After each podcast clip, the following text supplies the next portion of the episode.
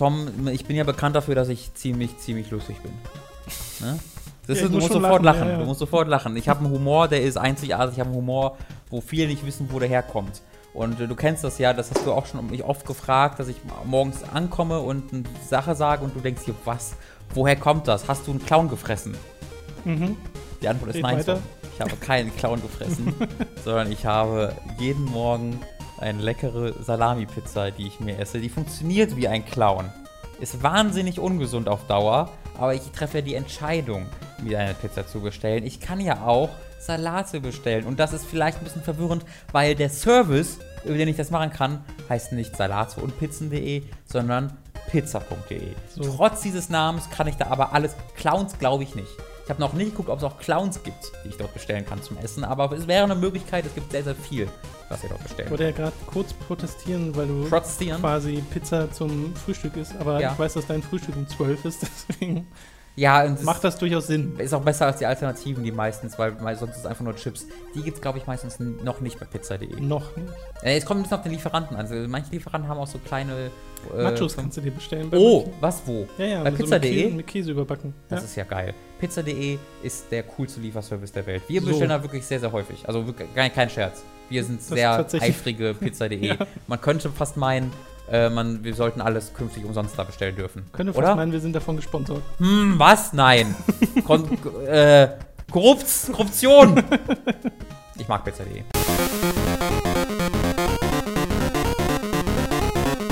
Willkommen bei Hooked FM Folge 37. Wir reden heute über Guillermo del Toro, über Grip und Stories, The Hidden Path, außerdem die Spiele Everybody's Gone to the Rapture, The Talos Principle, Banjo Kazooie und die Filme Fast and the Furious 4 bis 7.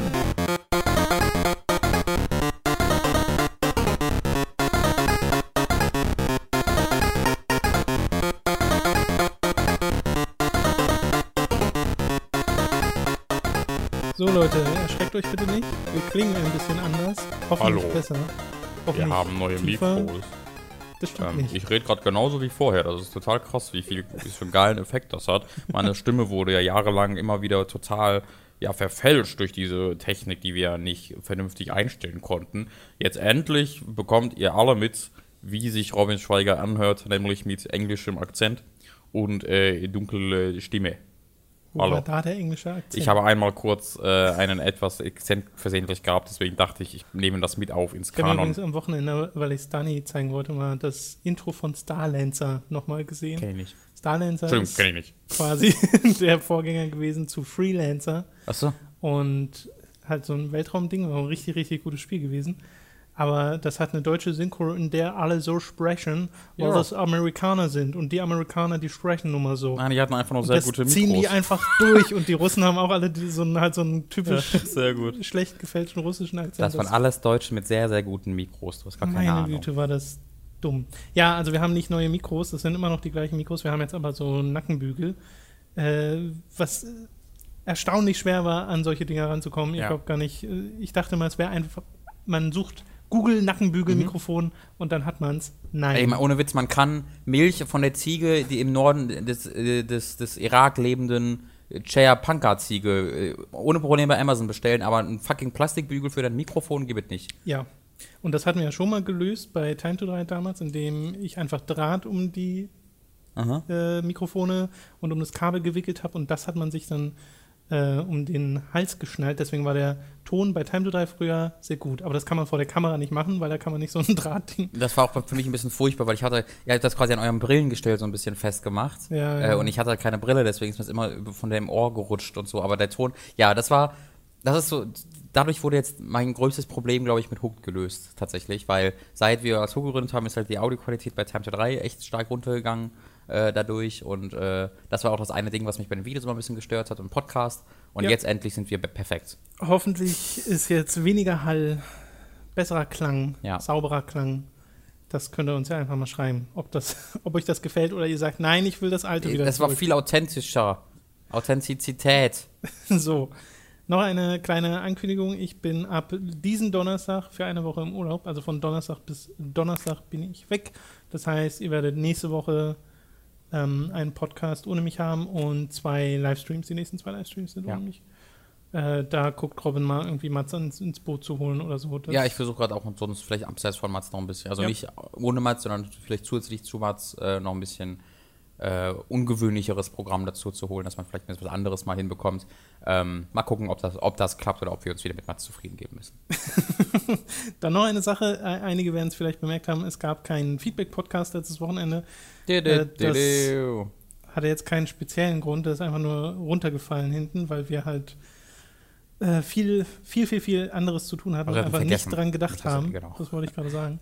Und da ich diese Woche weg bin und nächste Woche dann ein bisschen knapp wird, wird es wahrscheinlich auch eine Weile dauern, bis der nächste Feedback-Podcast kommt. Aber wir haben schon überlegt, dass wir dann einfach ein bisschen längeren machen, um halt eure Fragen quasi aufzuholen. Also Ja. schreibt ruhig weiter Fragen äh, im Feedback-Forum. Äh, da gibt es ja einen Forum-Post dafür oder unter dem letzten Feedback-Podcast. Bitte nicht unter diesem Podcast, sondern unter dem letzten Feedback-Podcast.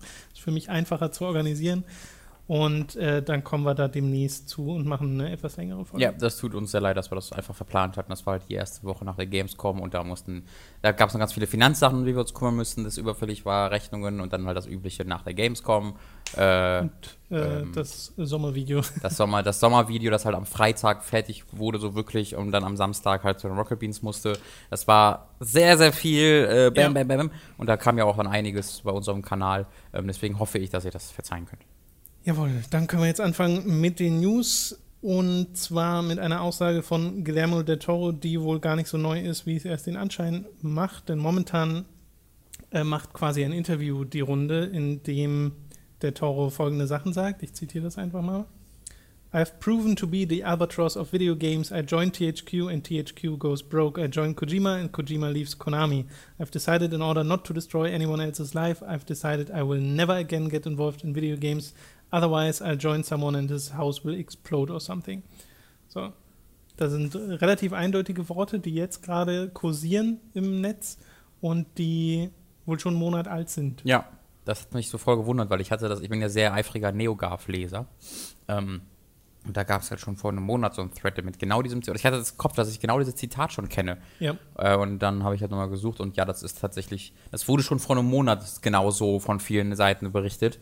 Aber irgendwie jetzt dann eine Seite jetzt dann nochmal neu gepostet und dann wurde es auf NeoGAF nochmal neu gepostet und davon ausgehend wurde es auf allen anderen Seiten nochmal neu gepostet. Das ist so ein sehr äh, trauriges Anschauungsbeispiel für Videospieljournalismus tatsächlich. Ich meine, in dem Fall ist es jetzt nicht schlimm, weil das halt offensichtlich noch viele noch nicht gesehen hatten, aber es ist halt einfach, also ich bin mir sicher, dass die meisten dieser Seiten, die das damals, die das jetzt posten, auch schon da gepostet hatten und diese News von ich mache keine Videospiele mehr, sind, das hat er halt erst erst mal im Mai gesagt, ähm, in einer etwas anderen Form. Deswegen das ist im Grunde eine, ein Remaster eines Remasters einer News vom Mai. HD-Version. Verkauft äh, PlayStation demnächst für 50 Euro.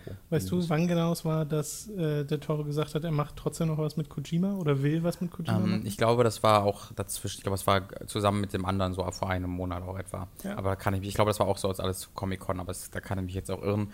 Ähm, das ist halt alles so nicht News, finde ich, weil also er macht halt offensichtlich auch einen Spaß und ich kann mir voll vorstellen, wie das in dieser Gesprächsatmosphäre ist. So, ne, ich mache keine Videospiele mehr, da explodieren nur noch Häuser, wenn ich das mache. Ja, Ähm, ich glaube nicht, dass das heißt, also ich glaube, es ist für mich ein Unterschied, als wenn jemand da ist und mir anguckt, nee, ich mache keine Videospiele mehr, das hat mich zerstört und äh, ja. das, das geht einfach nicht mehr. Das hatte er im Mai mal so erzählt, aber das ist eine News, die halt sehr mit Humor genommen werden sollte, finde ich. Und ich bin mir sehr sicher, wenn Guillermo del Toro tatsächlich nochmal eine coole Chance dazu bekommt oder mit Kojima sich was entwickelt, das ist alles einfach nur eine Frage, wie es halt sich entwickelt in den nächsten Monaten und da gibt es einfach nichts Definitives. Ja, ich glaube, es ist halt eine krasse Frage der Umstände. Ne? Ich bin oder ich hoffe, dass es da noch was gibt, was Kojima und der Toro gerne machen würden, Mhm. als das ja offensichtlich mal gab äh, und da schon Arbeit reingesteckt wurde. Und dass nur die Umstände halt richtig sein müssen, dass die beide das umsetzen können. Bei Konami wird es mit Sicherheit nicht sein, aber irgendwo in der Zukunft nur ist diese Zukunft wahrscheinlich noch weiter weg, als uns lieb ist. Ja, ähm, er hatte dann vor in einem dieser 15 Interviews auch mal gesagt, wegen Insane, was er bei THQ ja gemacht hatte, da hat er ja echt irgendwie anderthalb, zwei Jahre dran gearbeitet tatsächlich. Vielleicht ja auch nochmal zu stehen, ja. Ähm, das ist halt, das habe ich, hab ich mir nie so bewusst gemacht. Also Sehr das ist, bitter. Boah, der arme, arme Mann. Bei THQ waren ja viele Dinge wirklich lange in Arbeit, Ja, ja. als sie dann gecannt wurden. Ja, bei Patrice Désilets. Désilets. Ach, dieser arme Mensch. Oh, die, ach, dieses, aber dieser Artikel, der habe ich mal erwähnt hier, weil vor knapp drei oder Nee. vier oder fünf Monaten, ist schon jetzt ein bisschen älter, Ähm, ich glaube, es war bei Polygon, aber auch da kann ich mich irren. Googelt mal nach Patrice Desilets, ähm, da müsst ihr diesen Artikel finden, wo es ein sehr, sehr ausführlicher Artikel äh, mit einem Interview, äh, das dann auch über Humankind, oder wie heißt das neue Spiel? The Humankind. Ja, das hatte einen komischen Namen. Ja, Ancestor, irgendwie ganz komisches Englisch war das. Ähm, jedenfalls, das, da ging es halt auch darüber, äh, oder hauptsächlich darüber, aber um halt auf dieses, äh, auf dieses Spiel zu kommen, haben sie halt sehr ausführlich auch die Vergangenheit erläutert und wie er wirklich dann an dem Tag von Sicherheitsbeamten rausdiskutiert wurde und so und wirklich so im, im Minutenprotokoll durchgegangen, wie es aussieht und dass ja. er dann einfach an seine Sache nicht mehr gekommen ist, die da drin waren und all sowas. Ähm, und wie dann die Verhandlungen zwischen ihm und Ubisoft waren vorher, als es aufgekauft wurde und äh, warum das dann kaputt in die Brüche gegangen ist. Da ging es halt einfach um die Rechte so ein bisschen, ne? dass äh, Patrice Sillet halt gesagt hat, ich will halt äh, selbst entscheiden quasi, wie dieses Spiel oder was dieses Spiel macht und der, der, der hatte laut dem Vertrag zu viel, der hatte von THQ so viel Kontrolle über das Spiel bekommen, dass es Ubisoft damit nicht einverstanden war, dass er so viel Kontrolle über dieses Spiel hatte wo es sein Spiel war, aber Ubisoft wollte halt mehr äh, Gewalt haben können. Und dann gab es äh, dann gab es in den, das war nämlich, was sie dann genutzt haben, in einem Vertrag mit THQ, und das habe ich vorher noch nie gelesen, gab es halt Milestone-Termine. Ne? Dann und dann mhm. muss das in der Entwicklung verbracht sein. Ja. Und ich weiß nicht mehr die genauen Daten, ich sage einfach mal, angenommen, es gab einen Milestone für April 2012, ja, und den hatte er nicht eingehalten, einhalten können. Ähm, den haben sie verpasst. Ähm, und dann aufgekauft wurden sie aber im November 2012. Also sieben oder acht Monate nachdem dieser Milestone verpasst wurde. Ja. Und Ubisoft hat die aufgekauft mit dem Wissen, dass der Milestone verpasst wurde. Und dann haben sie äh, Desilets gekündigt mit der Begründung, dass der den Milestone verpasst hat, den er verpasst hatte unter den Fittichen von THQ und was THQ als okay angesehen hat, bevor Ubisoft die gekauft hat. Also ganz ekelhaftes äh, Vertragsgeschacher. Ähm, das fand ich sehr interessant. Entschuldigung, das ist völlig, völlig ab vom Thema. Ähm, aber, ja. Nee, es passt aber so ein bisschen zu dem, zu der Art und Weise, wie Ubisoft diese großen Marken handelt, weil es doch bei Assassin's Creed damals auch so war, dass das ursprünglich ein reines Historienspiel war und Marktforschung gesagt hat, das ist im, ist im amerikanischen Markt und so kannst, so? Du, kannst du nicht ein Historienspiel anbieten, da muss irgendwie mehr hin und dann kam diese Sci-Fi-Geschichte. Ist das wirklich so? Ich glaube schon. Ich also ich weiß, was ich halt noch weiß, ist, dass das eine Trilogie sein wollte und sollte und äh, das auch. er halt mit Pizzeria halt nach zwei dann direkt drei machen wollte und da schon eine Story hatte für äh, ja. Desmond und so und die alle.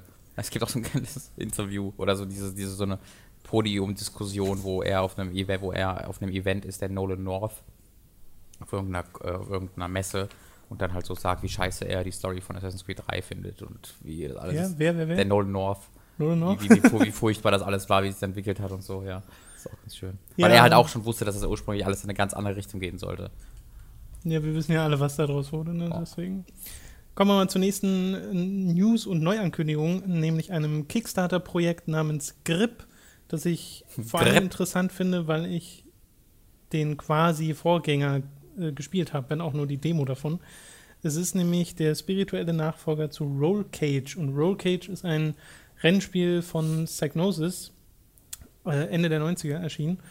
Und der, das Gimmick von diesem Spiel war, dass die Fahrzeuge alle riesige Reifen hatten und an und für sich nur so flache Geräte waren, die auf beiden Seiten fahren konnten. Ja, das kenne ich auch von irgendwo anders noch. Ich weiß noch nicht woher. Ich weiß nicht, ob es ein Spielzeug gab, das so funktioniert hat. Das, äh, war das im Spiel Power Slide so? Bin ich auch nicht sicher. Ah, ich weiß nicht, ich glaube, es ist irgendwas anderes, was mehr in der Popkultur Pop, Pop, ja, ja, ja. Popkultur also verankert war. Da, dahingehend nicht, nicht so bahnbrechend. Mhm. Aber ich weiß, dass ich halt die Demo von Roll Cage 1 mega viel gespielt habe. Und zwar wirklich obsessiv viel, obwohl man da nur so eine Strecke oder so fahren konnte. Aber als ich mir jetzt nochmal ein Video davon angeschaut habe, äh, kamen so sehr, sehr alte Erinnerungen hoch, weil dieses Spiel habe ich einfach vergessen. Mhm. Weil von Roll Cage das haben wir ja nichts gehört, ne? Also das ist ja auch ein Spiel, was, glaube ich, kaum jemand kennt. Und ich weiß, dass ich davon mal den zweiten Teil im Laden habe stehen sehen und mir den geholt habe und mich da total gefreut habe. Da gibt es einen zweiten Teil und jetzt habe ich endlich mal das volle Spiel und das lief nicht auf meinem Rechner. also wirklich überhaupt nicht. Ja. Und äh, das hat mich sehr geärgert damals. Ähm, so viel zu meiner Rockage-Historie. Grip sieht halt wirklich aus wie dieses Spiel, nur halt in Unreal Engine 4 Grafik. Ja. Also sie haben schon aus. so einen Prototypen davon und einen ersten Trailer und es sieht wirklich wahnsinnig gut aus. Das Witzige ist, in der Kickstarter-Beschreibung ist so eine Passage drin, wo sie äh, so nach dem Motto sagen, ja, wir wissen, wir haben für unser Demo-Gameplay hier eine graubraune Strecke in der Wüste ausgewählt, aber es wird auch Farben geben. Also Wer sie wollen das das bunt machen. Die ich weiß nicht genau, nicht wie das kleine Entwicklerstudio heißt, was die gemacht haben, aber es sind zwei Leute dabei, die früher auch bei Psychnosis Rollcage gemacht haben. Mhm. Ein Programmierer und äh, noch jemand. Also durchaus alte Hasen sozusagen, alte Psychnosis-Hasen und Ja. Psychnosis wurde ja zu äh, Studio Liverpool, die dann wiederum Ah, Wipeout gemacht ja. haben und jetzt nicht mehr, mehr. da sind. Sorry, falls die Trinkgeräusche gerade so laut, zu laut waren. So. Kickstarter-Ziel ist eine seltsame Summe von 657.000 Dollar. Hm. Momentan sind sie bei 127.000 Dollar und wurde vor ein paar Tagen angekündigt. Das ist schon ziemlich viel für so ein nicht mehr so bekanntes Spiel. Halte ich für mutig. Ja, aber an und für sich nicht viel für eine Spieleentwicklung. Nee, nee. Das ist ja, das ist ja das, da sind wir schon lange vorbei, dass Kickstarter diese Grenze überschritten hat von äh, wir machen jetzt wirklich Budget für Spiele oder wir holen jetzt nur irgendwie ein paar Interessenten dran. Das haben, das haben jetzt sehr, sehr viele Spiele kaputt gemacht. Also du kannst keine richtigen Budgets mehr leider holen Nee. Sie, sie schreiben auch in der Kickstarter-Kampagne, dass das Spiel für PC rauskommen soll und für PlayStation 4 und sie schreiben, also es gibt da so einen Satz, wir haben ein Agreement gemacht, eine Mhm. Vereinbarung mit Sony, dass das über, dass das auf PlayStation rauskommt. Was diese Vereinbarung ist, Mm, keine Ahnung. This Also again. vielleicht gibt es da Finanzierung. Sie schreiben aber auch, dass sie andere Plattformen jetzt nicht ausschließen wollen für die Zukunft, dass das halt nur finanziell noch nicht. aber was, so was ist das für ein Agreement mit Sony? Weiß ich nicht. Das Eins, dass sie das rausbringen können. Du kannst das nicht machen. Du kannst nicht Kickstarter machen und sowas machen. Eins von beidem. Entscheide dich. Entweder du holst dir einen Publisher, der dich unterstützt und dann machst du das darüber, oder du holst dir keinen Publisher und machst es über Kickstarter. Du kannst nicht sagen über Kickstarter, ja, wir haben noch irgendeinen Publisher im Hintergrund, aber vielleicht auch nicht und der macht irgendwas, aber vielleicht auch nicht. Es Shenmue. wäre einfach gut zu wissen, was dieses Agreement ist. Ja. Spiel sieht, wie gesagt, äh, sehr gut aus, haben sehr standardmäßige Features angekündigt, so Arcade-Modus, Mhm. Karrieremodus versus Multiplayer etc. und Stretch Goals mit Mod-Tools, die sie anbieten wollen. Also scheinbar hätten sie da gerne eine Community, aber ich weiß halt nicht, wie weit sich das verbreiten wird, weil Roll Cage halt so ein Nischending ist. Ja. Äh, aber der Trailer, wie gesagt, sieht halt super gut aus. Also ich kann mir vorstellen, dass das mega viel Spaß macht. Und es ist halt nicht nur, also das Gimmick ist natürlich nicht nur, dass man auf beiden Seiten fahren kann mit seinem Auto, schon. Aber dadurch gibt es halt so äh, Tunnel, die so rund sind, wo du an der Decke fährst und dann wieder am Boden und sowas. Wie in Äh, Batman Arkham Knight. Äh, stimmt, da gibt es ja auch diese Tunnel, ne? Ja. Nur äh, erinnert es da halt auch so ein bisschen an Wipeout, wo du ja auch diese kurvigen Tunnel teilweise hattest oder F-Zero. Und es gibt halt Waffen und Items. Also Ich da kommt dieser Mario Kart und auch Wipeout, äh, dieser Kram wieder mit Ich rein. bin gerade vorne überlegen, ob ich das wirklich irgendwo anders herkenne oder ob ich auch Roll Cage voll viel gespielt habe als Kind, weil ich hatte jetzt, auch als ich das gesehen habe, keine Erinnerung daran. Aber diese Idee halt von diesen flachen Autos mit riesigen Reifen, die halt Ja. switchen können, die ist bei mir voll prominent im Kopf. Da habe ich, ich weiß auch nicht mal, ob das eine, als Serie oder als Spiel, aber irgendwann irgendwie habe ich diese Idee sehr Ja, viel, ja. Sehr viel Zeit mit verbracht als Kind. In irgend- Das mit klingt aber voll Medium. nach so 90er Jahre coolness Ja. Ding. Also wenn, wenn irgendjemand noch was anderes weiß, was diese Idee genutzt hat, dann schreibt mal. Ansonsten habe ich wahrscheinlich auch viel Rope Cage gespielt. Muss ich mal nach dem zweiten Teil googeln.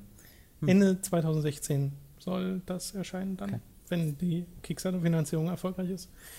Ein weiteres Spiel, dessen Enthüllungstrailer gerade erschienen ist und das ganz drollig aussieht, hört auf den Namen Stories The Hidden Path. Ein merkwürdiger Name, finde ich, aber ist ein PlayStation 4-Spiel, ein 3D-Action-RPG, das halt vor allem durch seine Aufmachung auffällt, weil es so ein sehr farbenfroher, cel-shaded Stil ist mit anthropomorphen Helden und eigentlich habe ich es nur reingenommen, weil mich der Held an Don Canal hier erinnert aus Captain Baloo. Right. Oder Nicht- aus dem nicht, oder? Bösewicht aus Robin Hood. Stimmt. Wobei, nee, der Bösewicht aus Robin Hood war ein Löwe. Scheiße. Ja, aber irgendeine Katze. Füchse, Fuchs. Füchse nicht auch? Katzen. Oh je. Ein bisschen. Ich Naja. habe heute nur zwei Stunden geschlafen. Ja. Bitte entschuldigt mich. Im Kolosseum in, Fra in Frankreich Ja. gekämpft. War das nicht so? Kommt von Leute? Spearhead Games, die vorher nur so kleine andere Titel gemacht haben. Was denn? Und Sag mal irgendwas, Spearhead. Spearhead? Ja. Ich habe mir die Spiele Ach nicht aufgeschrieben, okay. weil ich sie wirklich überhaupt nicht kannte. Okay. Also vielleicht kennst du sie dann, weiß ich nicht, müsstest du mal selbst nachschauen. Ich habe sehr gut aus bei Videospielen. Ja.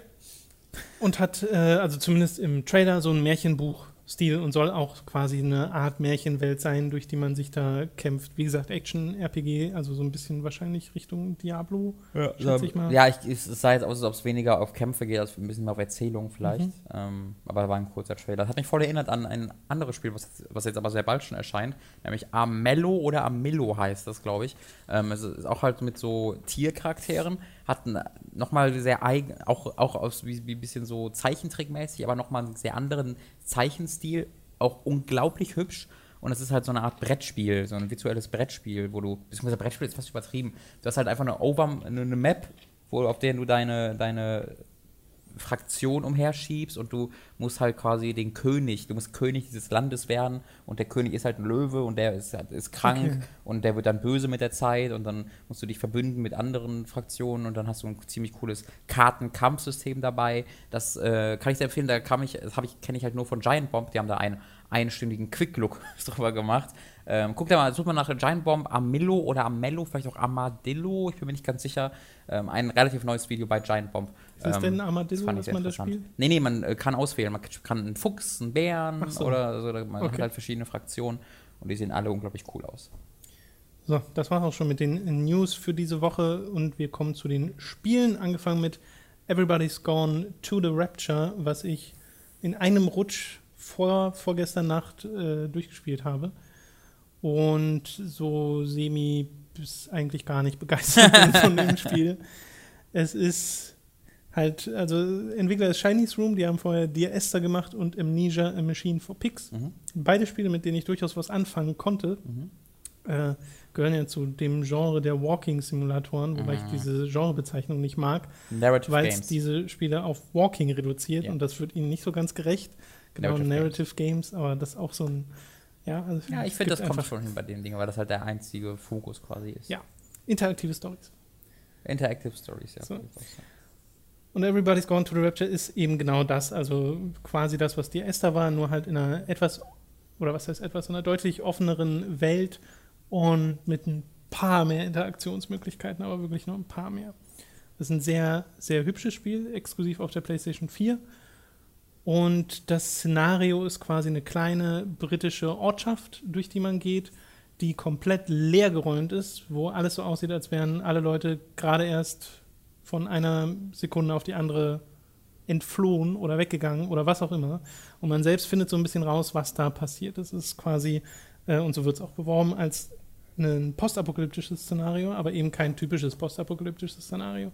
Und du findest durch Radioübertragung, durch Telefonaufzeichnung und solche, ja, so eine Art Erinnerungen in Form von Lichtgestalten, die sich miteinander unterhalten, die dann Charaktere sind, die dort mal gelebt haben in dieser Ortschaft. Äh, in Form dieser Mittel findest du heraus, was passiert ist, wer diese Leute sind, was da für eine Geschichte dahinter steckt. Und äh, die Art und Weise, wie sich das alles erzählt, finde ich gut.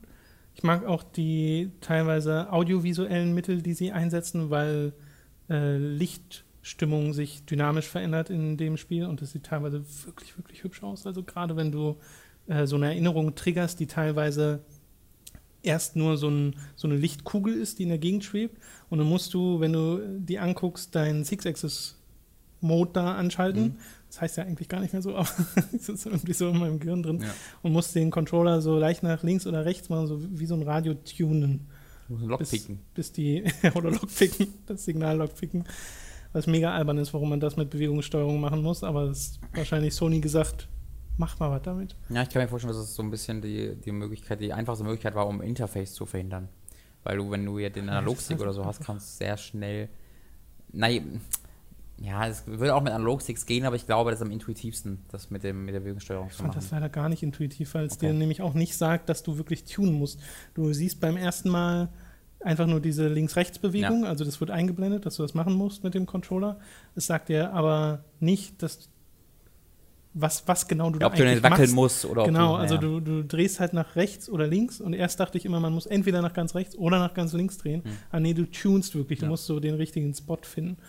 Äh, und das passt ja auch, weil es viel um Radioübertragung und Signale und Signalstärke und äh, Übermittlung geht äh, in der Geschichte. Deswegen finde ich das thematisch gar nicht so schlecht, das über so einen Tune zu machen. Aber warum mit Bewegungssteuerung? Naja, egal. Ähm, genau, und wenn man das halt macht, dann verändert sich die komplette Umgebung. Dann wird plötzlich der Himmel, der erst so sonnig war, du, du siehst richtig, wie die Sonne runterfährt und dann siehst du quasi Sternenhimmel. Ja. Und äh, das ist total beeindruckend. Aber das, Die Sonne runterfährt. Dum, dum, dum. das Problem, das Problem, was ich mit dem Spiel habe, ist einfach, dass ich die Geschichte, die erzählt wird, sehr uninteressant finde. Also das ist einfach nicht spannend, was da passiert. Ich will euch nicht sagen, was da passiert, das könnt ihr selbst herausfinden, weil ich glaube, dass es viele Leute geben wird, die das total mögen und gibt es ja auch schon. Also es gibt Wertungen, Rezensionen, äh, sowohl auf User-Seite als auch auf äh, Kritikerseite, die so in beide Richtungen ausschlagen. Äh, und bei mir hat es halt so gar nicht Ja, es ist gefunkt. insgesamt schon eher enttäuschend von den Wertungen, von, von, von den Reaktionen her.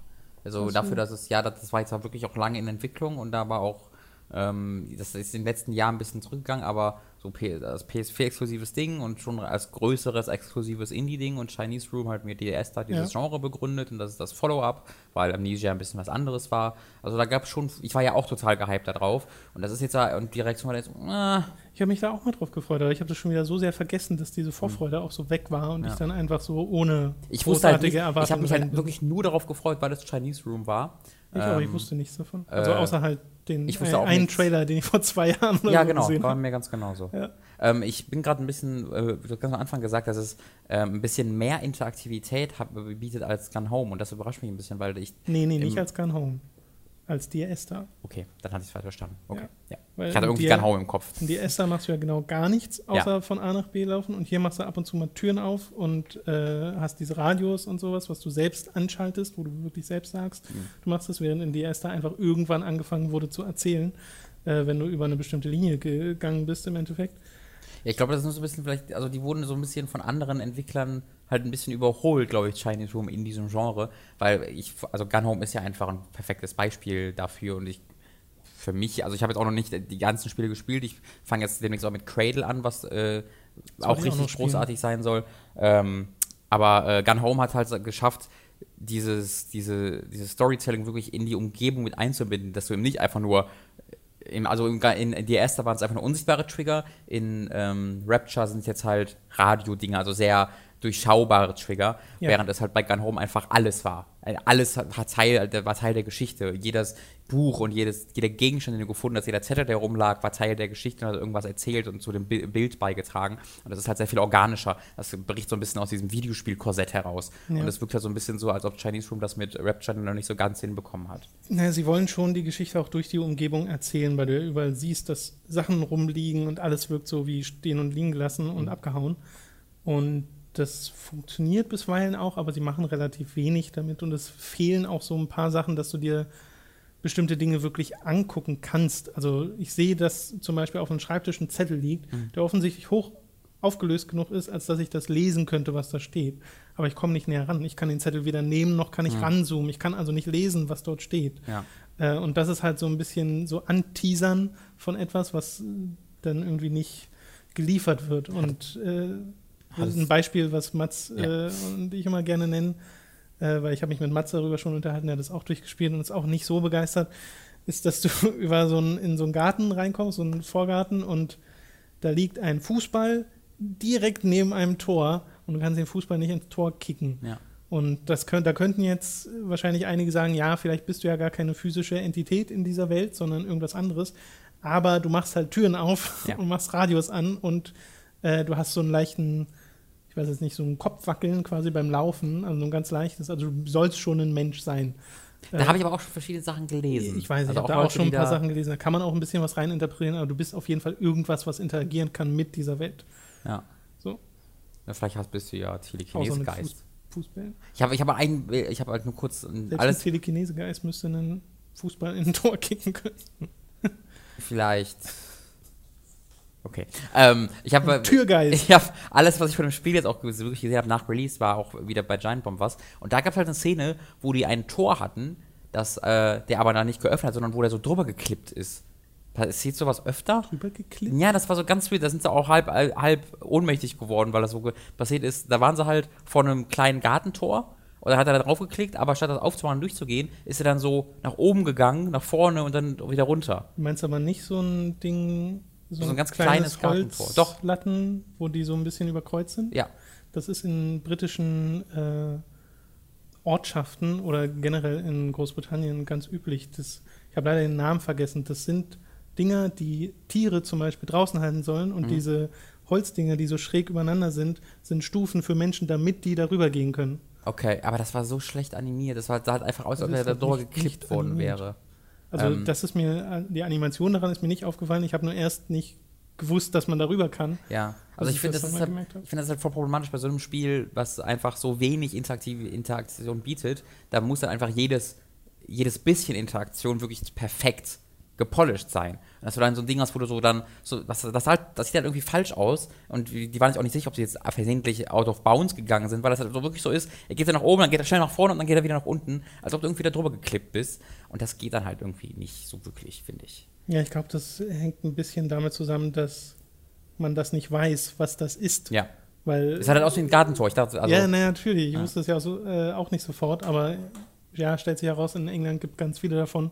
Total üblich, da wird das jeder wissen. Da geht man halt einfach rüber, weil es so Ja. quasi eine kleine Treppe ist. Ja. Soll halt nur Tiere draußen halten. Ähm, ich glaube, das Spiel macht mir jetzt, also ich glaube, ich werde es trotzdem auch noch irgendwann spielen. Ich hoffe, es kommt auch mal für den PC, ähm, weil es ja auch so ein paar Framerate-Probleme hat auf der PS4. Frage wie ich zu gehört bezweifeln, habe. weil es von Sony gepublished wird und Santa Monica mitgeholfen hat. Okay, dann wird höchstwahrscheinlich niemals für PC schade, kommen. Schade. Und ja, es läuft leider nicht komplett flüssig. Also das Ding ist, ich hatte, ich habe die Press-Demo-Version gespielt.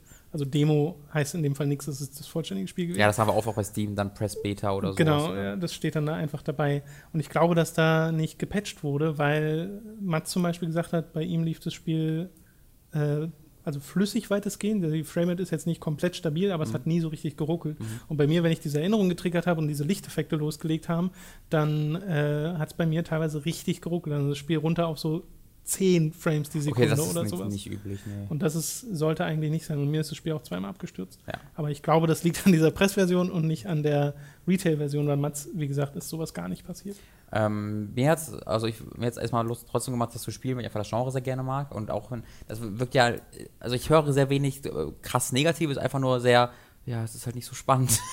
es Ja. macht halt einfach nicht viel und dann hat es ja noch, was du jetzt noch nicht erwähnt hast, glaube ich, oder hat sich der Lauf, die Laufgeschwindigkeit aktiv gestört, wie das bei vielen, also das Ja. ist ja so mit der größte Kritikpunkt, den ich oft höre. Also der größte Kritikpunkt ist bei mir nicht. Der größte Kritikpunkt ist bei mir, dass die Geschichte nicht so spannend ist. Mhm. Äh, aber die Laufgeschwindigkeit nervt auf jeden Fall, weil man läuft mega langsam in dem Spiel und es gibt eine Sprinttaste, was der Spieler nicht sagt, wird aber bald reingepatcht.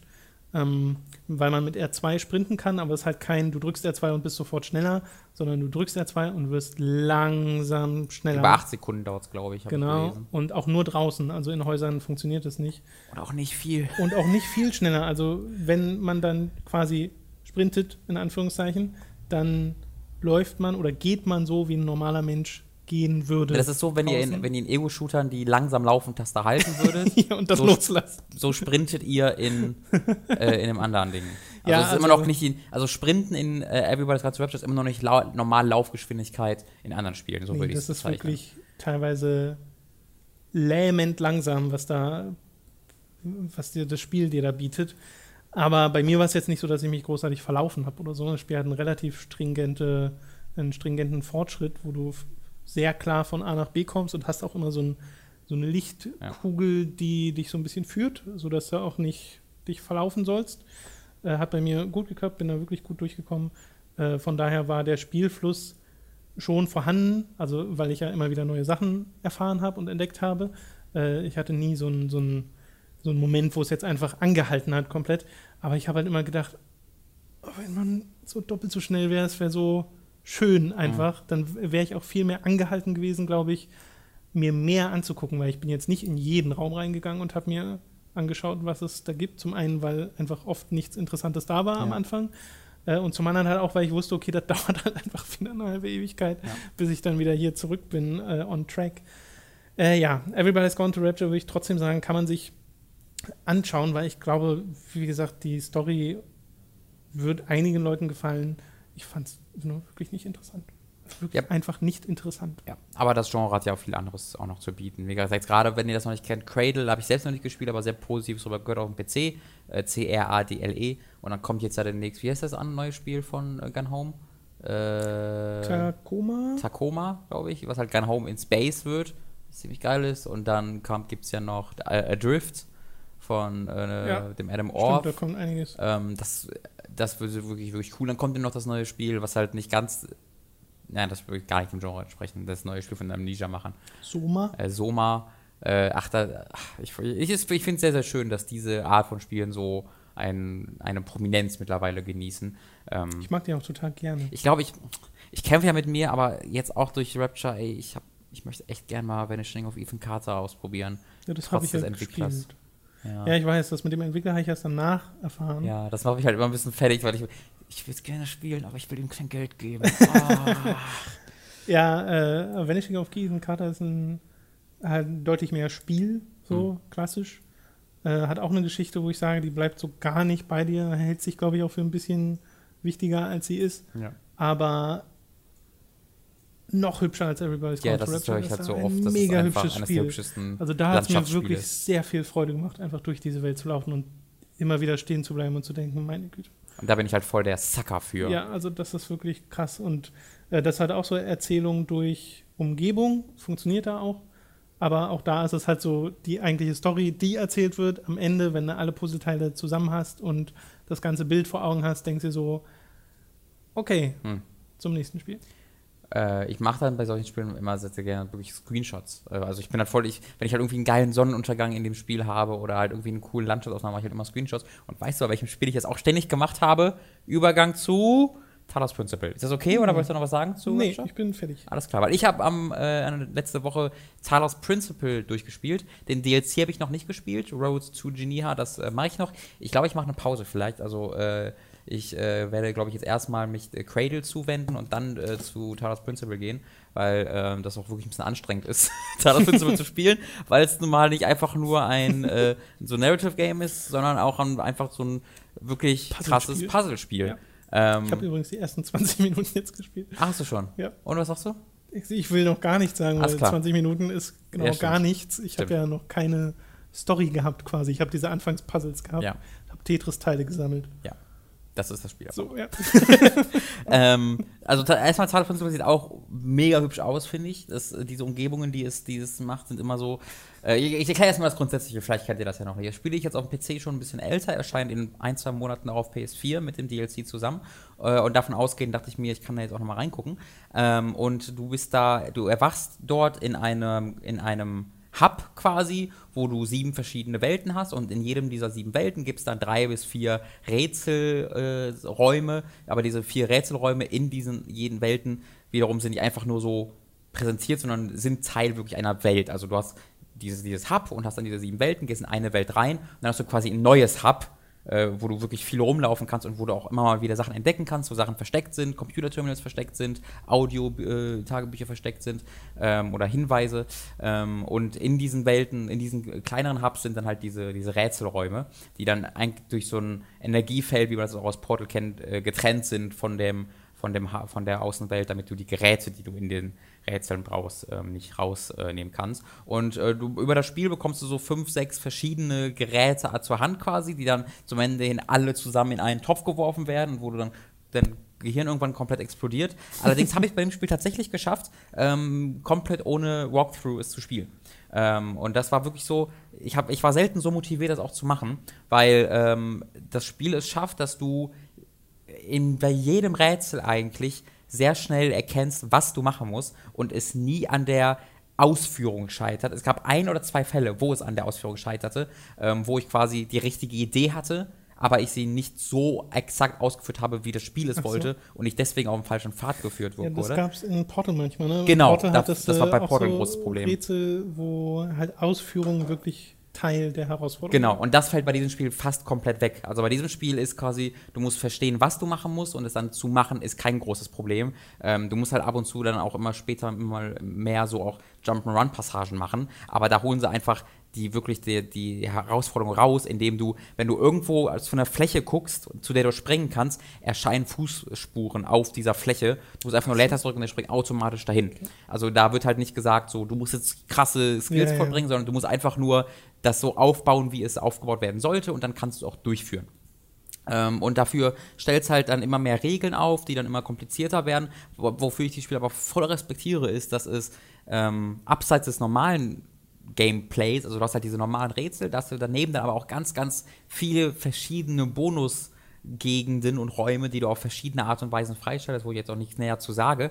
Ähm, und die sind dann immer bewusst so aufgebaut, dass sie die vorher aufgebauten Regeln zerstören. Und dann musst du, und um diese Räume freizuschalten und um sie dann in diesen Räumen überhaupt zu spielen, musst du dann teilweise einfach die Geräte aus den Leveln herausholen, in denen sie drin sind, weil dann in den Hubworlds plötzlich so äh, Rätsel drin sind, äh, um an irgendeinen Stern zu kommen und dann musst du halt irgendeinen Weg finden, äh, einen Ventilator aus so einem Rätselgebiet rauszuholen, an dem, an dem Energiefeld vorbei, von dem es blockiert wird. Und das ist halt wahnsinnig spannend, weil da gibt es dann wirklich auch vier, fünf verschiedene Möglichkeiten, wo du dir nie so sicher bist, okay, ist die jetzt vorgesehen oder kann ich es einfach machen? Mhm. Ähm, das, das schafft das Spiel verdammt gut.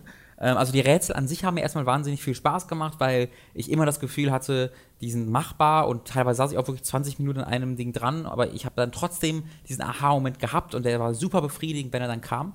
Ähm, aber neben diesem Rätsel, die halt cool sind, ist halt die große Stärke von dem Spiel die Atmosphäre und die Geschichte. Ähm, weil es ist eine sehr, sehr dichte Atmosphäre, die vor allen Dingen durch, der, durch die Musik auch erzeugt wird.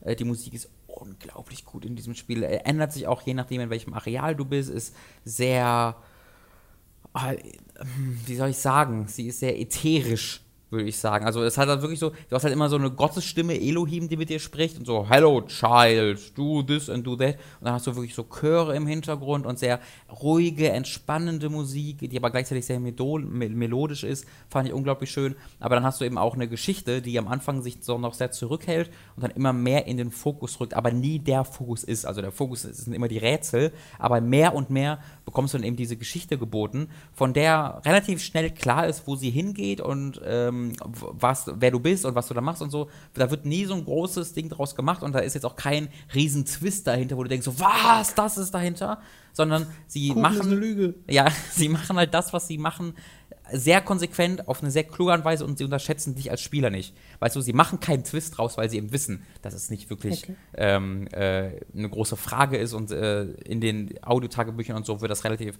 klar halt gesagt. Aber das, was in dieser Welt passiert ist und was du jetzt machen musst und so und was die philosophischen Fragen sind, die dadurch entstehen, sind unglaublich smart. Also du kommunizierst halt irgendwann mit einem, mit einem, mit jemandem, mit etwas und äh, in diesen Gesprächen werden halt wirklich so richtig krasse philosophische Fragen aufgeworfen, die du dann mit Multiple-Choice-Antworten beantworten kannst. Oder dann sich die Antworten speichert, die du zwei Stunden vorher gegeben hast und dann jede Antwort darauf abwägt, was du vorher gesagt hast und dann darauf eingeht, was du vorher gesagt hast und dann sagt, deswegen ergibt diese Antwort aber gerade keinen Sinn, weil damals hast du noch gesagt, dass eine Person das und das ist und jetzt sagst du, eine Person ist das. Ist diese Person also immer gut oder nicht? Und dann denkst du dir so, oh Gott, habe ich jetzt alles falsch gemacht und willst googeln, was die richtige Antwort ist und dann fällt dir ein, es gibt keine richtige Antwort. Und das wird großartig zu Ende geführt, wirklich sensationell zu Ende geführt, sehr konsequent, sehr gut. Ähm, tolles Ende, ich bin da super, super zufrieden mit. Es gibt verschiedene Enden auch, ähm, wo aber echt sehr, sehr deutlich ist, was das Ende ist, was du erreichen sollst. Okay. Ähm, und wo du auch dann ohne Probleme neu laden kannst. Äh, ich freue mich sehr darauf, diesen DLC zu spielen, weil ich sehr gespannt darauf bin, wie sie das weiterführen können. Ähm, ist ein, also, dass da sowas von einem Serious Sam-Macher kommt, ist äh, kaum, kaum zu erklären tatsächlich. Ich habe jetzt vergessen, wer die Autoren waren. Ähm, würde ich einmal kurz nachgucken wollen, das ist ziemlich wichtig. Weil das war Ja, irgend- von einem anderen Spiel, ne? ja, genau, ich gucke ich guck einmal ganz fix nach, ja? Es gibt übrigens doch eine Sache, die ich sagen kann Sag über kurz. ähm, Talos Principle von den 20 Minuten, die ich gespielt habe. Weil ihr müsst euch vorstellen, so einen Abend zuvor habe ich mit Everybody's Gone to Rapture verbracht und einem Lauftempo von ungefähr 1 Kilometer pro Stunde. Und in Talos Principle läuft man so schnell wie Serious Sam, also die Laufgeschwindigkeit ist, glaube ich, genau die gleiche. Und man hat einen Sprintbutton, der das verdoppelt. Also man kann durch diese Spielwelt rasen. Und das war ein Segen, nachdem ich äh, in Everybody's Gone to Rapture die ganze Zeit gedacht habe, man steh doch mal auf und lauf mal richtig. Hast rausgefunden? Er hat's rausgefunden. ja, sehr gut. Jetzt muss er sich das Mikro wieder nehmen. Was ja jetzt sehr viel schneller und einfacher geht. weil Yes, es kommt vom Autor von The Swapper. Und Swapper war äh, The genau. Swapper ist ja genau für seine Story auch bekannt. Äh, und äh, ja, was du sagst, das ist aber das Coole bei dem Spiel ist, es ist alles einstellbar. Du kannst auch die Laufgeschwindigkeit in Optionsmenü auf langsam stellen, dass du langsamer läufst. Ähm, oder auf noch schneller stellen, dass du noch schneller läufst. Du kannst Fadenkreuz an ausmachen, du hast Third Person und First Person. Äh, ist alles einstellbar in den Menüs. Ähm, das gefällt mir dann auch äh, ziemlich, ziemlich gut. Das war nur so ein schöner Kontrast. Und es hat tatsächlich, auch da werde ich noch nichts noch nicht zu weiteres zu verraten, aber es ist erwähnenswert, dass es sehr subtile, aber coole Multiplayer-Aspekte hat. Ähm, okay. Das ist so viel dazu. Also möchte ich absolut uneingeschränkt empfehlen, Talos Principle. Äh, dass sowas von den CSR-Machern kommt, ist äh, sehr, sehr beeindruckend. Ähm, wunderschön, super anzuhören, tolle Geschichte, tolle Rätsel, Begeisterung. Du wolltest noch über Benjo Kazooie reden. Gerne. Äh, ja, ich will tatsächlich über Benjo Kazooie reden. Da habt ihr richtig gehört. Welches? Äh, äh, das, also Benjo Kazooie. Achso. Sonst würde ich ja sagen Benjo Tui oder Nuts. Nee, schon, schon Benzo, Benzo, Benzo, Benzo Kazooie 1, weil ich das gerade bei Rare Replay halt spiele. Ähm, da muss ich mir wirklich überlegen, okay, was spielst du jetzt wirklich? Also ein Spiel willst du aus dieser Collection jetzt mal wirklich spielen. Da habe Ja. ich mich dazu entschlossen, dann äh, Benjo Kazooie zu nehmen, weil ich ja jetzt letztens erst, wo ich auch hier drüber erzählt habe, die Jack and Dexter Trilogie durchgespielt habe. Ähm, und ich mir dachte, das hat ja schon ziemlich viel Spaß gemacht. Und das erste, der erste hat ja am meisten Spaß gemacht, was halt der Collectathon war. Und äh, die Meister des Collectathons sind ja nun mal Rare damals gewesen. Ähm, Yes. Im Positiven wie im Negativen. Bei Benjo Kazooie war es noch im Positiven, Ja. bei Donkey Kong war es dann Genau, das habe ich jetzt auch schon öfter gehört. Und bei Banjo Kazooie macht es, also es macht mir wirklich viel, wirklich viel Spaß, dieses Spiel. Äh, es hat überraschend große Metroid-Anleihen mit den Fähigkeiten, die du freischaltest und dann in früheren Leveln wieder zurück kannst, um dann äh, Puzzleteile freizuschalten, die du vorher noch nicht konntest. Die Hubworld finde ich ein bisschen verwirrend. Also immer wenn ich dann wieder neu mit dem Spiel anfange, denke ich mir, okay, wo musst du jetzt nochmal hin, weil du immer wieder am gleichen Startpunkt startest. Ja, ja, Ähm, aber ich glaube, ich bin jetzt so sechs schon drin, also ich glaube, ich bin jetzt auch schon relativ weit. Äh, und es macht mir wirklich, es, wirklich viel Spaß. Es steuert sich perfekt auf den Yes. Punkt genau. Es sieht immer noch ziemlich super aus, dadurch, dass es ja der HD-Port von Xbox Live Arcade ist, von der 360. Ähm, also für jeden, der auf 3D-Plattformer steht, kann ich das, kann ich das wirklich nur empfehlen. Äh, ich werde nicht direkt danach Benjo Tooie spielen, einfach weil gerade so viel anderes auch anliegt. Aber irgendwann werde ich auf jeden Fall auch mal Benjo Tooie weitermachen. Ähm, natürlich kommt es nicht an als ein Bolts ran, aber was kann das schon?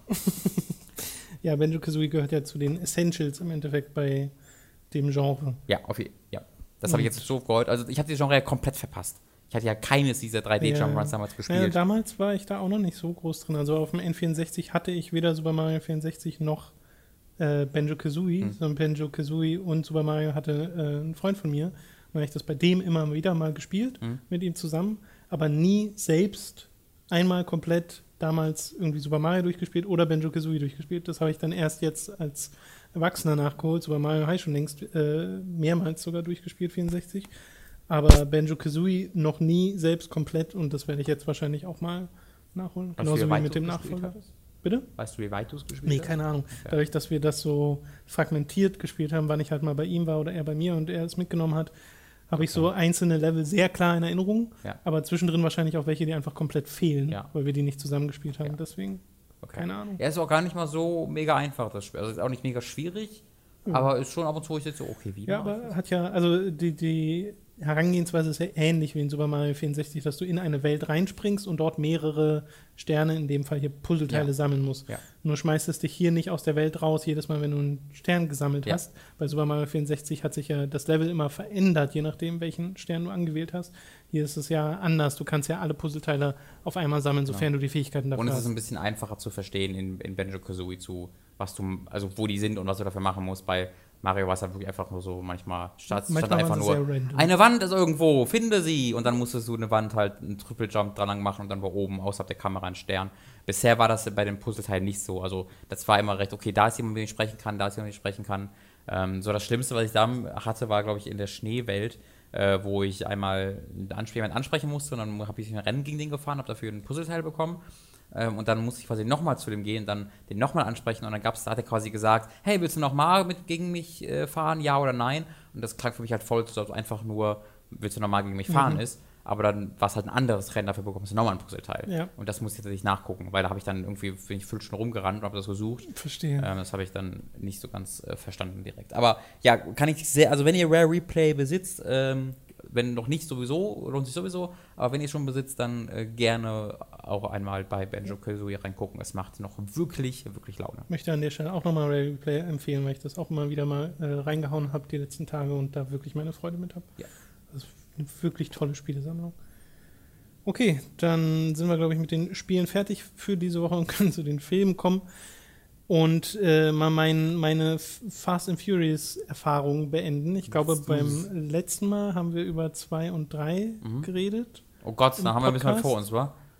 Ich weiß nicht, ob wir da schon über Teil 4 geredet haben. Nee, ich glaube nicht. Da habe ich, nur gesagt- da hab ich noch gesagt, so, dass ich den ziemlich langweilig Genau. fand. Also Teil 4 ist halt ein, äh, so, so ein, so ein richtiger amerikanischer Actionfilm, aber ohne äh, großartig in eine Richtung auszuschlagen, fand ich. Also man hat gemerkt, dass das so die Linie ist, die sie dann fahren wollen, wo sie ihre eigene Geschichte halt zumindest im vierten Teil noch sehr ernst nehmen. Ja. Mit dieser ganzen Familie rund um Dom und Brian und so. Und äh, dann hast du halt aber Action-Passagen drin gehabt, die schon wirklich mehr eben genau das sind als weniger Autorennen. Ja. Einfach nur.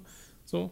Aber ich könnte jetzt auch gar nicht mehr sagen, was da so großartig passiert ist. Ich weiß, dass ich den Anfang toll fand, weil da gibt es so eine Mhm. Truck-Szene, die ist super. Und den Rest habe ich, glaube ich, ein bisschen verdrängt. Und Ja. ab Teil 5, äh, wie du schon quasi versprochen hast, ab dem Zeitpunkt, wo Dwayne The Rock Johnson äh, in diese Serie kommt, wird es einfach nur absurd.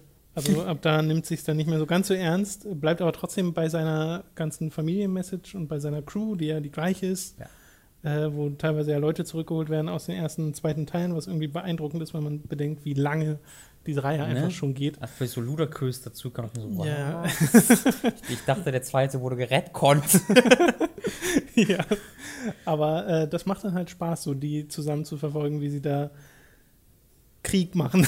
ja, wie sie alles zerstören. Also es so, es, es verschwimmt auch so ein bisschen, was jetzt der fünfte und sechste gemacht haben bei mir, aber ist halt schön zu sehen, dass sie The Rock als Antagonisten einführen, der dann ein bisschen mehr wird als nur ein Antagonist und Holy shit, wird Jason Statham im nächsten Teil dann auch zu. uh, könnte passieren. Äh, das ist halt die Frage, also das hat, macht einfach nur noch Spaß. Also es sind wirklich Filme, die sind dumm Ja. und ich glaube, sie wissen so langsam, dass sie dumm sind. Das wissen sie auf jeden Fall. Also, gerade im siebten Teil äh, gibt es ja diverse Dialoge, die ja, genau ja, das sagen. Ja, genau. Äh, das stimmt schon. Aber trotzdem bleiben halt manche Sachen immer dumm, äh, wo man sich an den Kopf fest, aber gleichzeitig halt auch lachen muss und Spaß hat mit dem Film. Ja. Deswegen, Teil 5 hat Spaß gemacht, Teil 6 hat diese Flugzeugszene, die einfach nur mega lustig ist. In Teil 5 war es, glaube ich, der, äh, der, der Tresor, Mhm. wo ich auch dachte, ja, kann man mal machen. Man machen. Also, äh, was mir halt gefällt, ist, dass sie nicht einfach nur sagen, okay, wir machen jetzt eine Action-Szene und hauen vielleicht noch ähm, Kampfhelikopter mit rein, sondern es ist immer noch so ein Schritt mehr. Also es ist immer irgendwie kreativ, Ja. dass sie mit einem Panzer, der von zwei Autos gezogen wird, der hunderte Tonnen wiegen muss und was einfach nicht gehen Tresor, kann. nicht. Aber Tresor meine ich ja, genau. äh, mit einem Tresor durch eine Stadt ziehen und einfach nur alles kaputt machen, was aber egal ist, weil es sieht toll aus und äh, ist gut inszeniert. Äh, dann habe ich da irgendwie ein bisschen Respekt vor. Und im äh, sechsten Teil machen sie ja die Sache mit dem Flugzeug, wo sie auf einer Landebahn fahren, die ein ganzes Land Mhm. umkreist. Mhm. Und äh, Das, das, das war, was die nicht gesagt hat, die waren innerhalb von CERN, in dem äh, Mikroteilbeschleuniger. äh, was, was, was, was so eine leichte Kurve hat, aber das ist so groß, So dass du das lang, nicht ja. merkst. Deswegen wirkt es, als ob es eine gerade Strecke war. äh, aber das ist halt wirklich James, äh, lustig. Wie heißt, wie heißt der Autor? Äh, Autor? Ah, Dan Brown. Dan Brown Wissen. Also Illuminati Wissen. Entschuldigung. Genau, und jetzt haben wir uns am Samstag zusammen mit Amelie und Mats äh, Fast and Furious 7 angeschaut. Äh, Du hast im sechsten Teil ein bisschen die Text, die Panzerszene unterschlagen. Also, Die die Panzerszene Panzerszene ja zwei, also Panzer ja, und. Flugzeug. Ja, weil ich ein bisschen vergesse, in welchem Teil jetzt genau welche Szene war, Ja. dadurch, dass wir die alle hintereinander geguckt haben. Ah ja, die Panzerszene, die Flugzeugszene, die Tresorszene, Genau, das sind so die. Eckpfeiler. Und es gab, im, war das im fünften mit dem ganzen Minenschächten, durch die sie fahren? Ich Das glaub war im schon. vierten. Oder im vierten Ja. war das. Aber ich, das, Das fand ich halt, das verblasst schon ordentlich, wenn man das mit den Ja, ja, anderen das fand ich auch vergleicht. nicht so toll. Das sah auch Ja. nicht so gut aus. Da haben sie teilweise CG benutzt, das Ja. nicht wirklich gut funktioniert hat. Und äh, in den letzten sind es ja viele, sehr viele Sachen, die einfach gemacht wurden. Ja, da habe ich auch gleich noch, also ich habe mir Making-ofs ja angeguckt. Äh, Genau. Und in Teil 7 gibt es ja, das ist ja dann so Staccato, Ja. äh, Feuerwerk an bekloppten. Action-Szenen, angefangen mit Flugzeugen äh, und Autos, die aus selbigen herausfliegen, um danach eine Verfolgungsjagd zu haben mit äh, Militärfahrzeugen und einem riesigen Bus im Endeffekt. Mhm. Und Mit das MGs. ist sehr, sehr, sehr, sehr, sehr, sehr, sehr spaßig gewesen, das zu sehen, weil einfach Sachen passieren, wo du, also wir hatten ja Mats und Amelie daneben und Mats musste halt schon manchmal laut äh, rufen, wie dumm das gerade ist. Äh, ich glaube aber, er hatte auch seinen Spaß. Ich, ich, ja, ich, er hat immer sehr Skrupel, das zuzugeben. Ja. Aber glaube, also er bei, hatte seinen Spaß. er hatte sogar, Mats hatte sogar an Transformers 4 seinen Spaß. Wenn er daran, dann muss er auch daran seinen Spaß haben. Und äh, ja, dann halt das Finale war eine Sache, aber das Finale war, finde ich, nicht das, was mir am besten gefallen hat in Fast and Furious Mhm. 7. weil Das Finale ist im Endeffekt ein, ja, ein Krieg in L.A. Und in der Mitte des Films gibt es aber eine Szene in Dubai, die fand ich so viel besser. Aber da will ich eigentlich gar nicht großartig sagen, was da Das passiert. sind Trailer-Momente, also wenn ihr den Trailer das gesehen habt. Trailer-Momente? Ja, ja. Okay, ich kenne den Ähm, Trailer nicht. Naja, im Trailer, das ist, das ist halt so ein Ding, es wird, wurde sehr, sehr viel gezeigt im Trailer, aber so staccato-mäßig, dass du dich nicht an, an nichts davon erinnerst. Ähm, das ist die Dubai-Szene, mein Tom. Wenn ihr den Trailer gesehen habt, dann Ja. werdet ihr, äh, nee, Abu Dhabi-Szene, Entschuldigung, die Abu Dhabi-Szene. Äh, Genau, Abu Dhabi. äh, Dann werdet ihr wissen, äh, was gemeint ist. Äh, ja. Nos? Willst du, du wolltest noch Ja, äh, genau, ich wollte nur, bevor ich die unterbreche, ja. Äh, was mir halt äh, nochmal durch das Making klar geworden ist, halt, wie sie, es wird natürlich auch äh, mit CG einfach gearbeitet, weil muss ja zu einem gewissen Grad, aber wie viel tatsächlich echt gemacht ist in diesem Film, ist beeindruckend, dass diese ganze Flug, wir, wir, wir, wir schmeißen Autos aus Flugzeugen echtes, äh, äh, das habe ich ja schon mal erzählt, da sind halt wirklich, die haben Autos genommen, in ein Flugzeug gepackt, einen Fallschirm dran gehangen und dann haben sie Red Bull Air Team genommen, also die das halt professionell diese Fallschirmdistanzsprünge machen. Und die sind da, die haben dann, die standen dann quasi hinter oder vor den Autos an, äh, an der Ladeklappe von dem Flugzeug und sind dann wurde das Auto losgerollt und dann sind die runtergesprungen, kurz bevor das Auto sie trifft. Und dann quasi waren sie direkt unter dem Auto und sind dann an dem Auto so rum- rumgeflogen. Und die ganzen Ride-Shots sind halt zum Beispiel echt und äh, das ist halt total beeindruckend, dass sie sowas wirklich gemacht haben. Und dann haben, hat man im Making-of halt gesehen, wie diese Autos dann mit den Fallschirmen dann auf dem Boden landen und teilweise dann wirklich noch funktioniert haben, also wirklich dann sanft gelandet sind, aber andere sind auch zehnmal überschlagen und äh, ein, eines ist dann so Richtung Highway geflogen. also das war sehr, sehr interessant. Und dann gab es ja auch noch die Szene, wo sie dann halt im Film wirklich landen. Ne? Und die landen ja, indem die quasi so drei Meter über dem Boden entlang segeln und Ja. dann kappen sie den Flug, dann rammen sie auf den Boden. Und da haben sie quasi so riesige, so zehn Meter hohe zwei Kräne genommen, da ein Konstrukt gebaut, dass quasi ein Seil zwischen denen gespannt wird. Ein Kran ist, leicht über dem Boden, der andere Kran ist ganz weit oben, sodass das Seil so von oben nach unten geht. Ne? Dann haben sie das Auto an den Seil gehangen und dann haben sie dieses Auto an dem Seil entlang runterziehen so. lassen und dann wirklich drei Meter über den Boden das Seil gekappt und So dann eine ist das Zipline ja genau eine Zipline und dann ist das Auto von dieser Zipline auf den Boden gekracht und dann weitergefahren. Also das haben sie halt echt gebaut und das finde ich halt so geil, wie, wie, wie, was sie da gemacht haben. Diese ganze Szene, wo die, die den Berg runterbrettern mit dem Bus und dann darunter prallen, das ist alles echt. Es ist wirklich jemand einen herunterfallenden Bus hochgerannt. Die haben wirklich diesen, die haben wirklich einen Bus Die haben den da runtergeschmissen. ähm, genau, die hatten zwei, quasi zwei verschiedene Klippen. Die hatten einmal eine Klippe, die so hoch war wie die echte Klippe, wo, wo sie dann wirklich den Bus runtergeschmissen haben, Ja. wo es dann die Szene gab, wo der so kaputt gegangen ist. Dann hatten sie eine ebenfalls sehr tiefe, aber nicht ganz so tiefe Klippe, wo die diese Szene gedreht haben, wo der Bus langsam runter äh, gleitet. Da hatten sie einen Stuntman dann draufgestellt, dem so ein Harnisch umgeschnallt, dass er dann gesichert ist. Dann hat er quasi gewartet, bis der Bus so weit ist, dass er langsam runterrollt. Und dann ist er wirklich losgesprintet und ist halt dann da, äh, da runtergesprungen. Ähm, und dann hatten sie separat wirklich aufgenommen, wie er an ein Auto, das driftet, an den Spoiler springt. also das ist so geil, das, hätte man alles CGI machen können, aber das haben sie in, zumindest so gut es geht immer wieder in echt aufgenommen. Äh, da habe ich wahnsinnigen Respekt vor. Ich glaube, da haben sie auch ein bisschen gelernt aus ihrer eigenen Reihe, weil ganz zu Beginn haben sie halt viel mit CG gemacht. Ja. Und das ist dann halt nicht annähernd zeitlos. Ja. Das hat dann vielleicht damals ganz okay ausgesehen, aber heute denkst du dir, nee, geht nicht. Also reiß dich halt raus, weil du Genau. weißt, dass es nicht echt ist.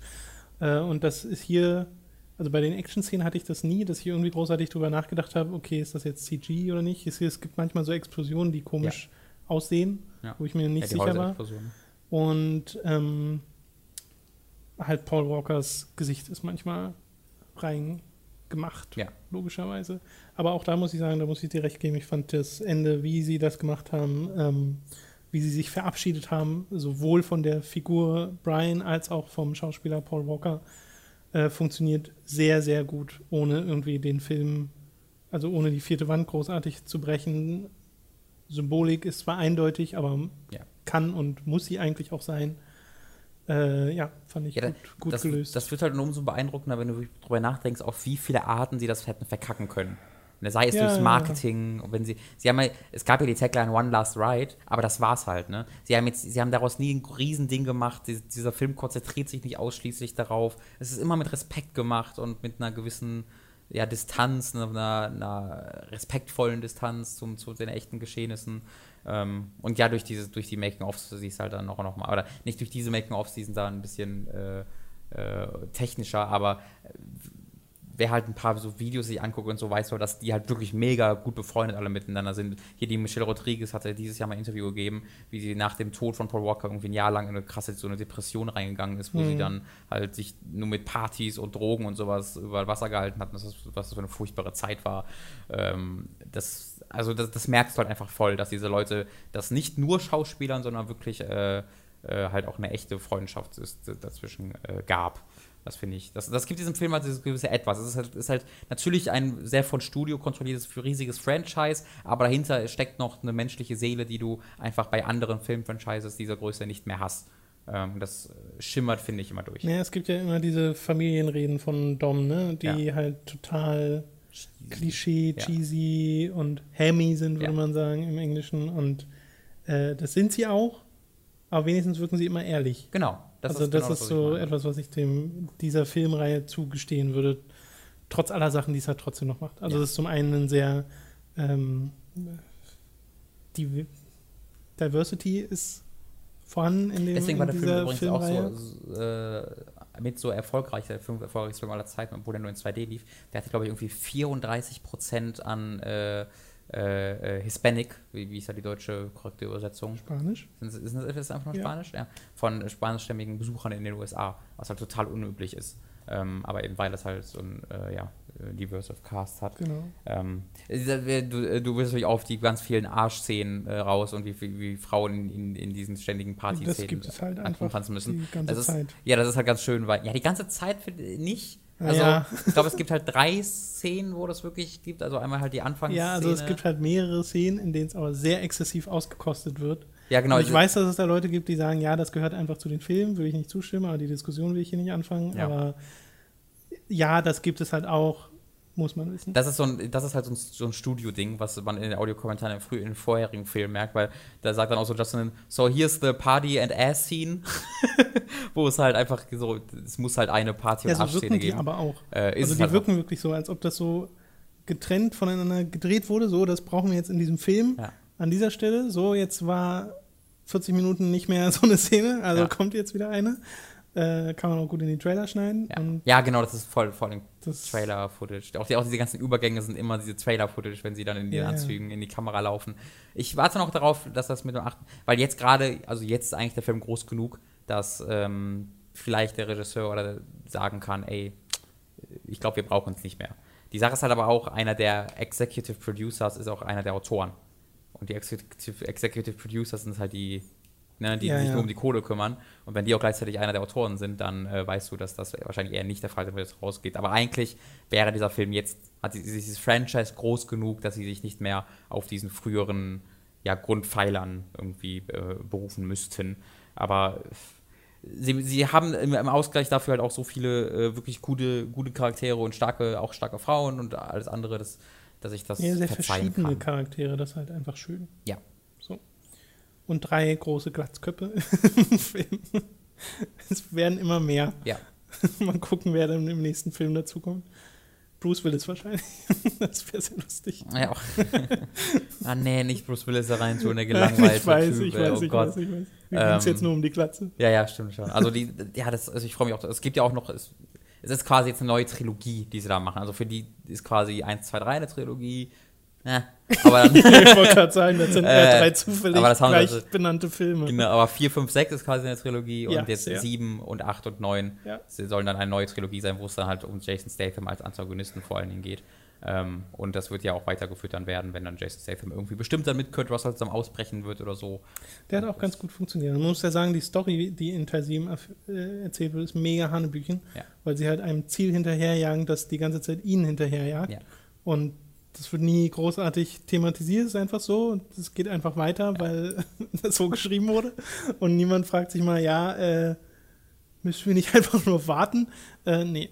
Ja, das ist ein bisschen komisch. Ja, das ist, äh, aber auch da fand ich, Aber Jason Statham als Bösewicht fand ich ganz cool. da fand ich auch ganz angenehm, was auch so ein bisschen den Hum die Ernsthaftigkeit zeigt oder die fehlende Ernsthaftigkeit vielmehr, die die Macher an diesen Filmreihen haben. Jetzt auch beim sechsten Teil, wo halt noch Justin Linder äh, der Director war, da im sechsten Teil gab es ja dieses Nightshade-Device, was quasi die Version war vom jetzt vom Gott. Es gibt immer dieses eine MacGuffin-Device, um das Ja. es geht.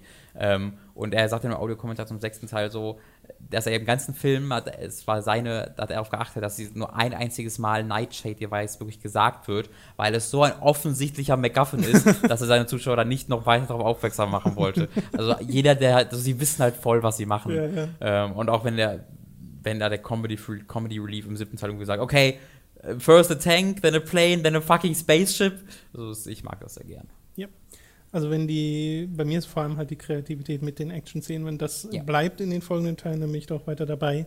Ich glaube, so wie ihnen da die Ideen ausgehen, könnte es ein bisschen gefährlich werden, Ja, die Serie Fall. einfach nur noch weiterzumachen, weil man halt die Serie weitermacht.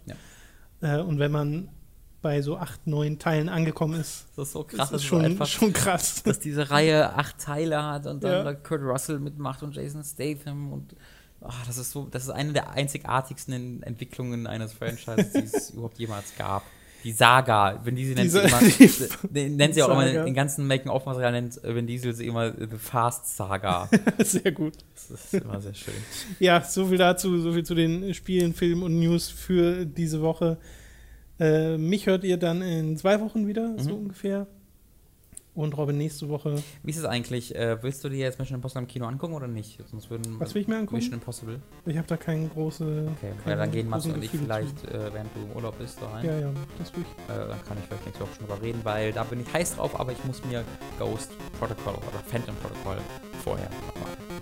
Als der hier nicht losgekommen Nee, der jetzt ist äh, Rogue Nation. Rogue Nation. Und der äh, vorher, der hieß, ich weiß nicht wie rum ist, weil ich glaube, der ist im Original Phantom Protocol.